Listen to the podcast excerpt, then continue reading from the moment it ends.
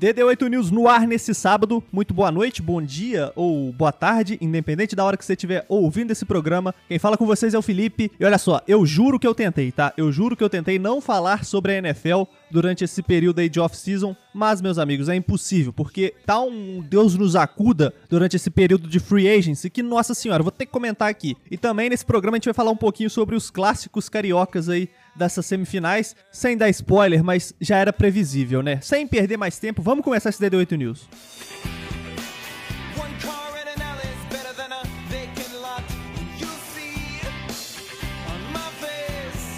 Vamos começar do começo. Falaremos sobre a off-season da NFL. Por que você me pergunta? Porque o pau está torando durante este período de free agents. As notícias aí que estão saindo sobre transferência e troca de jogadores estão pegando todo mundo de surpresa, o que é fantástico. Então vamos começar aqui e comentar um pouquinho das mais importantes, ou das mais impressionantes, melhor dizendo. Então a gente não vai falar sobre todo mundo que foi dispensado ou todo mundo que foi trocado, só o que realmente importa, porque esse programa aqui ele é imparcial. Eu quero começar falando sobre a ida do Kalil Mack para o Los Angeles Chargers. Chicago Bears abriu mão da figura ali mais importante do time há alguns anos, que é o Kalil Mack, e ele agora vai defender os Chargers. Olha só, eu quero que você grave a seguinte informação, porque eu vou repetir ela durante esse programa ainda. A AFC West, né, a divisão oeste da Conferência Americana, esse ano, essa temporada promete, tá? Promete, porque os Chargers reforçaram bastante o seu time, não trouxeram só o Kalil Mack, mas pô, só o nome do Kalil Mack já vale pra caramba, o que é uma perda muito considerável em Chicago, que tá remontando o seu time. Aí beleza, você fala, pô, os Chargers têm um time bom, Justin Herbert tem um ataque bom, agora uma defesa mais forte ainda. Será que vai conseguir competir com Broncos, Chiefs e Raiders? Olha só, eu acho que sim. Porque nada mais e nada menos do que depois dessa notícia veio de que o Russell Wilson deu tchau tchau pro Seattle Seahawks e fechou com o Denver Broncos, cara. O Broncos que tava atrás aí de um quarterback há um tempinho, para não falar desde a saída do Peyton Manning, conseguiu agora um puta quarterback para executar essa função. Ele sai do Seahawks.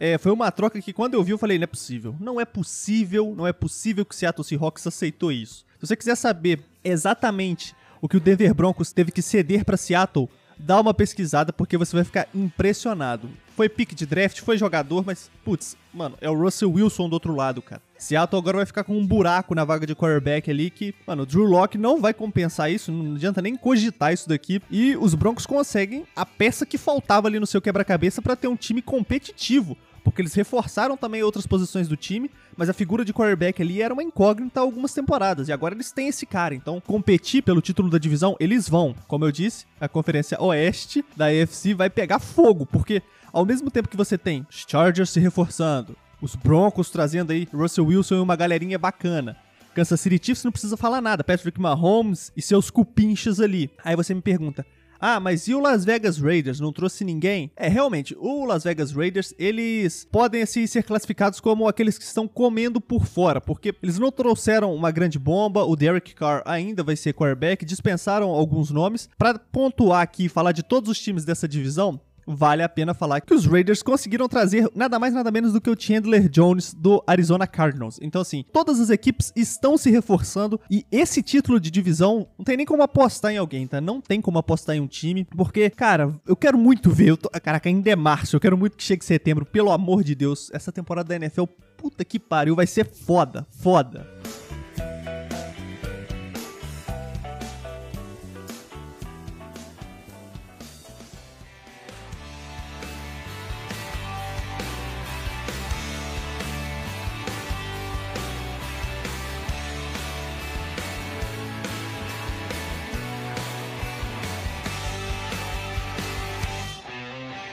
Agora, deixando de lado é, a divisão oeste da AFC, vamos para NFC, porque a notícia que realmente chocou a comunidade da NFL nesta semana: Tom Brady desaposentou.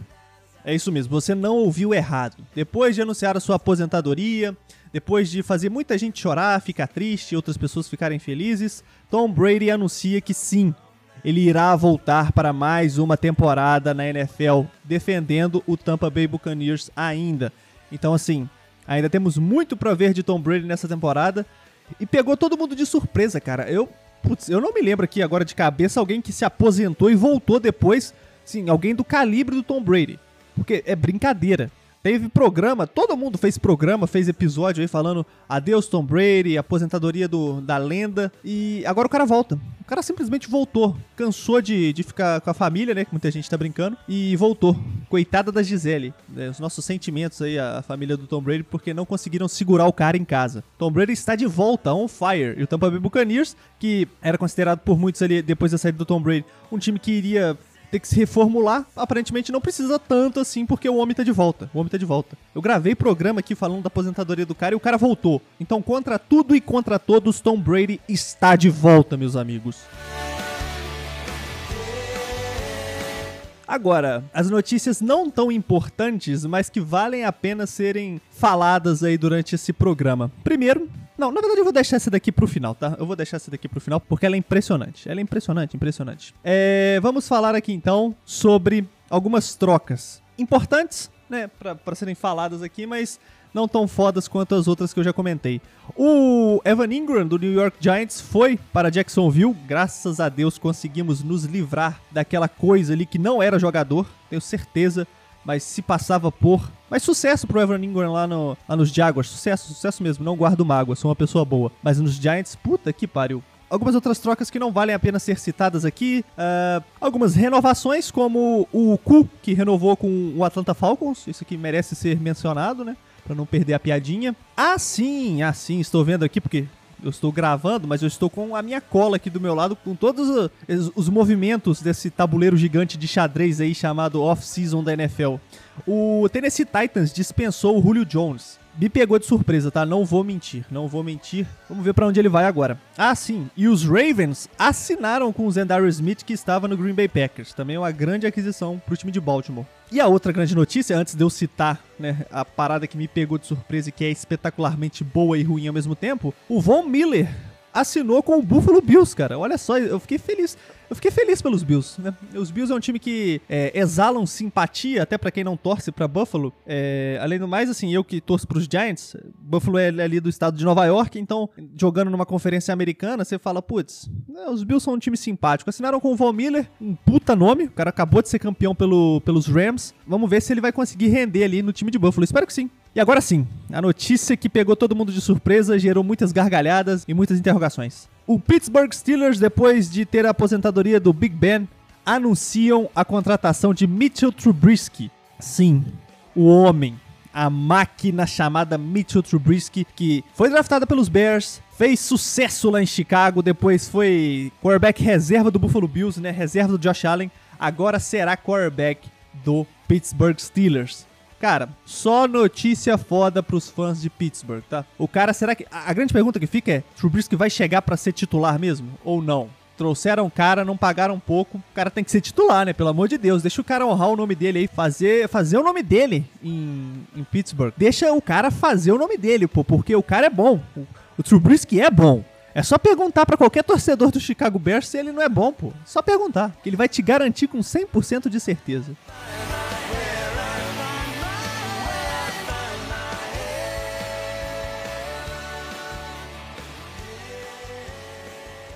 Agora vamos para a última parte do programa para falar um pouquinho sobre os times cariocas, né? Essa fase final de campeonato carioca, porque as semifinais já foram definidas. O primeiro jogo já aconteceu entre Flamengo e Vasco, na verdade Vasco e Flamengo. O jogo foi no Maracanã, mas o mando de campo era da equipe Cruz Maltina. Porém, o Flamengo ganhou 1 a 0 gol do grandioso Gabriel Barbosa, o Gabigol. Flamengo 1 a 0 leva vantagem, mais uma vantagem aí pro jogo de volta que é amanhã. Então fique atento aí você torcedor ou você que também não é torcedor, mas quer acompanhar o jogo da volta da, da semifinal. Também será no Maracanã, porém dessa vez o mando de campo será do Flamengo. O Flamengo leva essa vantagem. Eu acredito que, putz, aqui falando meu lado clubista, né? O Flamengo já tá na final, tá? Na verdade, o Flamengo já é até campeão. Mas temos que segurar um pouco as pontas, né? O Paulo Souza ainda tá rodando um pouco o time, encontrou aparentemente um sistema ali com três zagueiros. Tomara, tomara que dê tudo certo. É... O time vem oscilando, né? Vinha oscilando ali. Ele vinha fazendo muitos testes, testando muita gente em posições ali que a torcida tava criticando. É, perdeu a Supercopa pro Atlético, que foi um, foi um baque. Pô, o cara precisa de paciência. Ele, ele perde já um título ali no início, mas aos poucos a coisa tá indo e se Deus quiser vai dar tudo certo. Do outro lado da chave, Fluminense e Botafogo não se enfrentaram porque o Fluminense teve jogo no meio de semana pela pré-Libertadores. E o que que acontece? O jogo entre Fluminense e Botafogo vai acontecer na segunda-feira, dia 21, às 20 horas, e o jogo da volta vai ser no domingo, dia 27, às 16 horas. E aí conheceremos os dois finalistas do Campeonato Carioca. Mas você me pergunta, pô, se o Fluminense jogou no meio de semana pela pré-Libertadores, comenta aí, né, Felipe? Eu vou comentar, claro, porque o Fluminense foi eliminado. O Fluminense tomou um 2 a 0 do Olímpia e tá eliminado da Libertadores, o que, segundo o senhor Abel Braga, foi simplesmente lamentável. Mas eu discordo, Abel, não foi lamentável não. Na verdade, mesmo o Fluminense vindo aí numa boa fase, foi muito previsível, cara, porque o Fluminense, para quem torce pro time há pouco tempo, é isso aí, cara.